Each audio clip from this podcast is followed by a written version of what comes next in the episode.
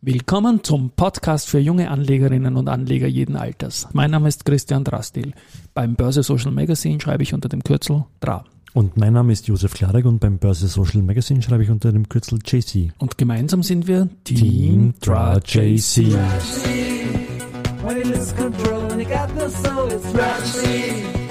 When the morning cries and you don't know why it's hard to bear. Why no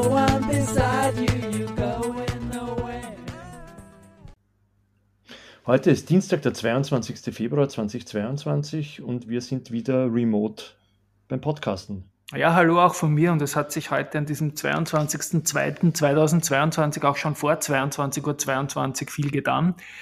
Äh, der Markt hat fürchterlich eröffnet. Wir waren im ATXDR 4,2 Prozent äh, intraday im Minus im Frühhandel und sind von ausgehend knapp 7600 Punkten gestern auf 7268 Punkten, Punkte im Low zurückgefallen, stehen jetzt aktuell aber wieder bei 7508 Punkten, also drei Viertel wieder gut gemacht von diesem Rückgang.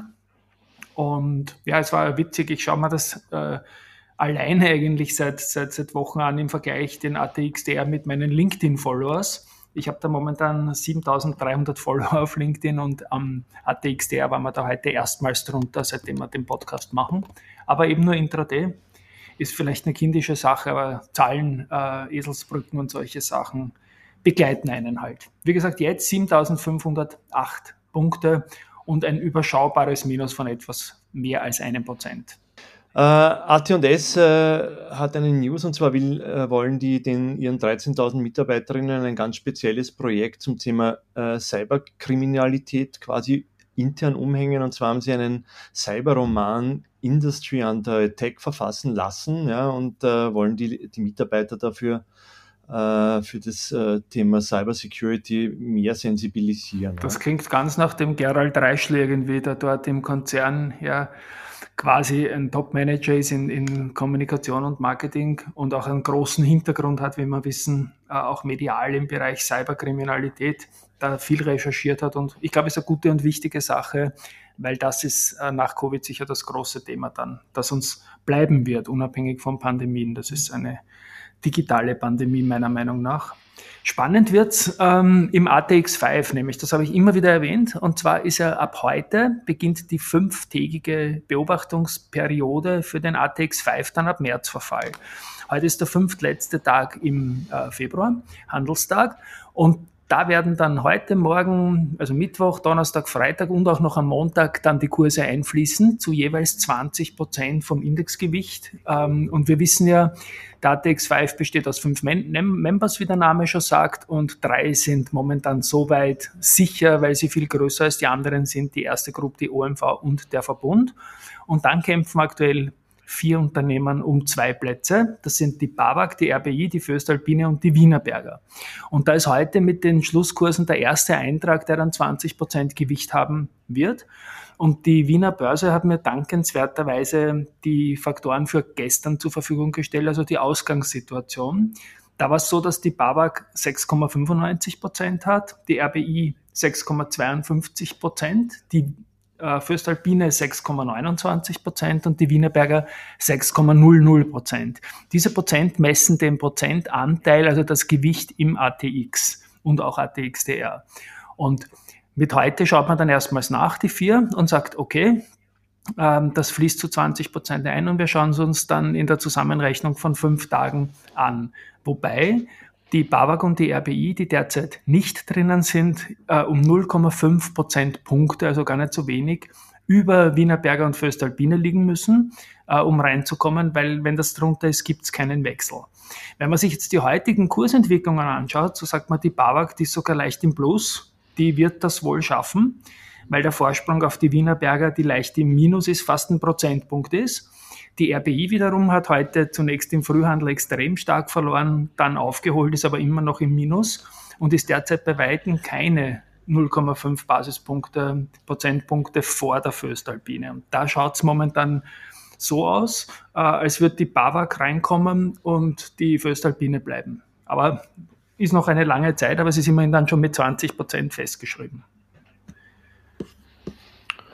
Jo. Gut, soll ich den äh, üblichen Antrittsauftrag äh, vorlesen, oder? Ich bitte darum, ja. Ja, okay. Die Andritz erhielt nämlich von chinesischen Jiuquan Iron and Steel den Auftrag zur Lieferung einer neuen Hochleistungs-Beiz- und Verzinkungslinie für warm gewalzte Bänder aus C-Stahl. Ja, und das soll Ende 2023 in Betrieb genommen mhm. werden. Super.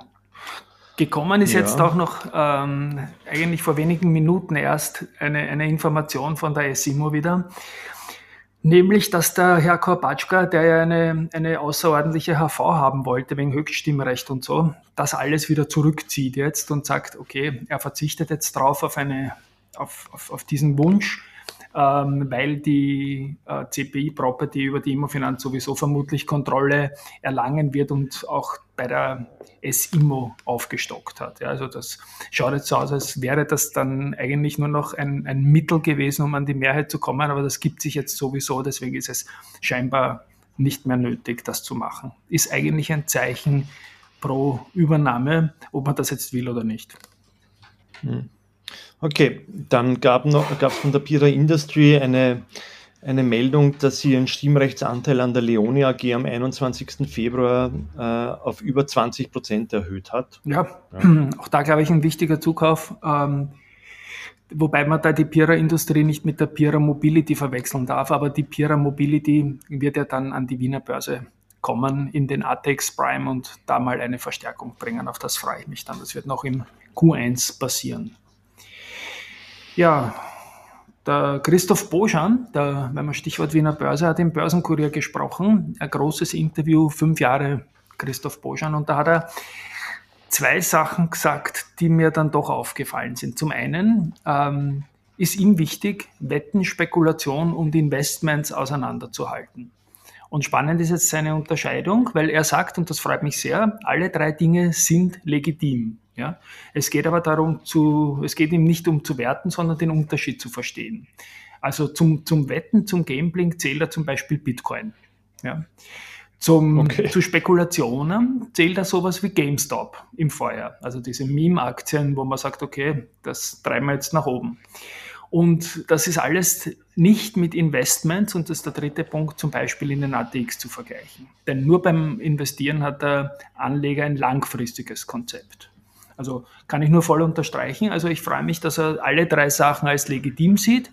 Und auch ähm, das Wort äh, Wettenspekulation ist meiner Meinung nach überhaupt nichts Negatives. Das kann Spaß machen. Und wenn es für dich typgerecht passt und du über das äh, Geld verfügst oder dir so auch ein Geld aufbauen willst, dein Vermögen ist ja auch nicht ausgeschlossen, dass man durch Trading ähm, aufbaut, dann, dann ist das, glaube ich, alles eine Facette der Börse, für die er steht und, glaube ich, in Summe eine gute Sache.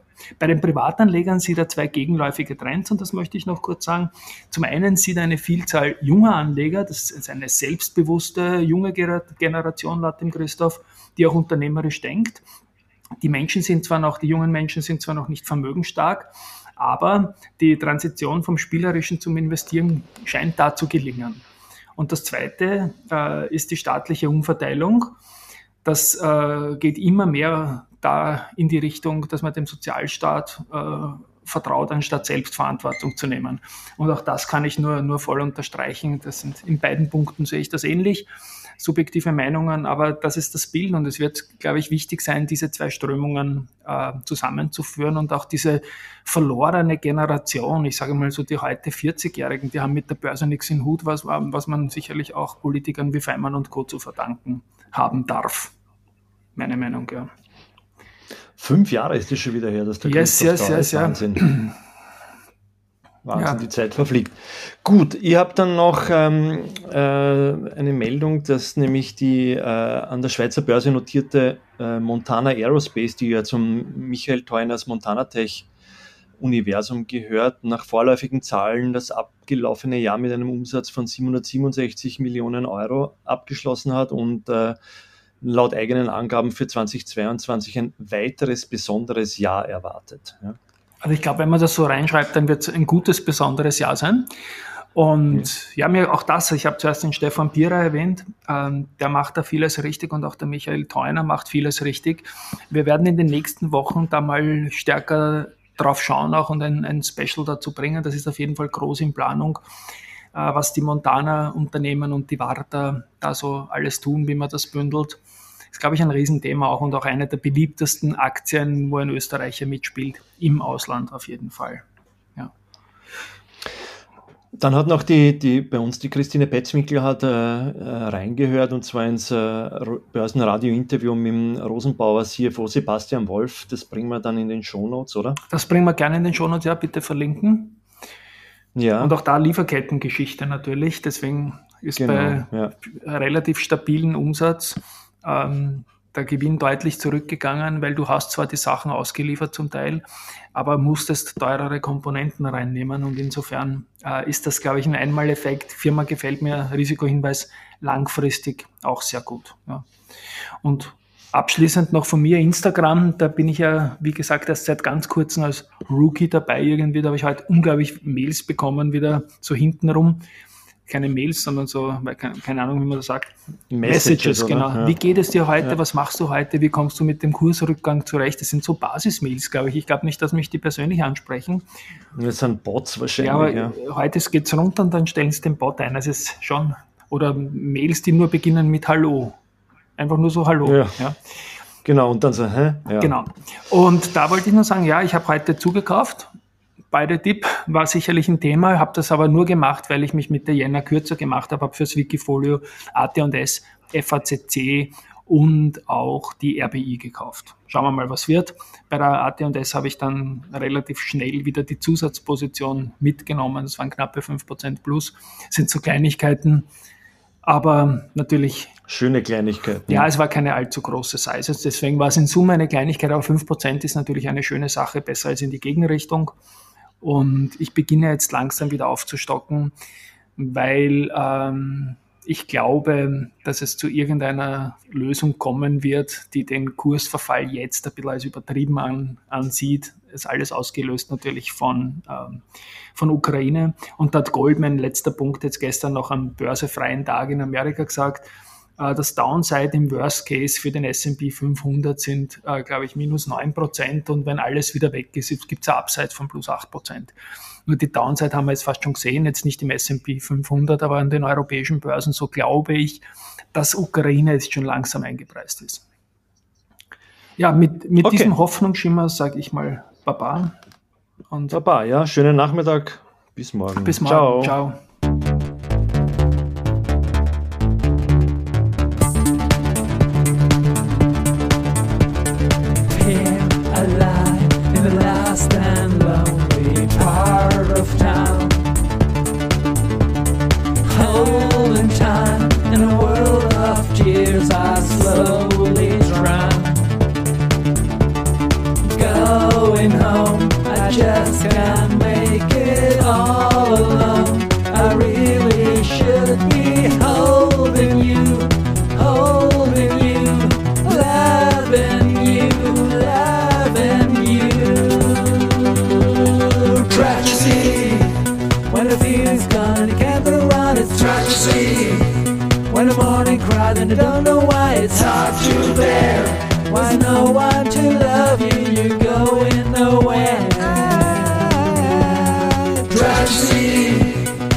loses control and you got no soul, it's lonely. When the morning cries and you don't know why, it's hard to bear. Why no one beside you, you're going nowhere.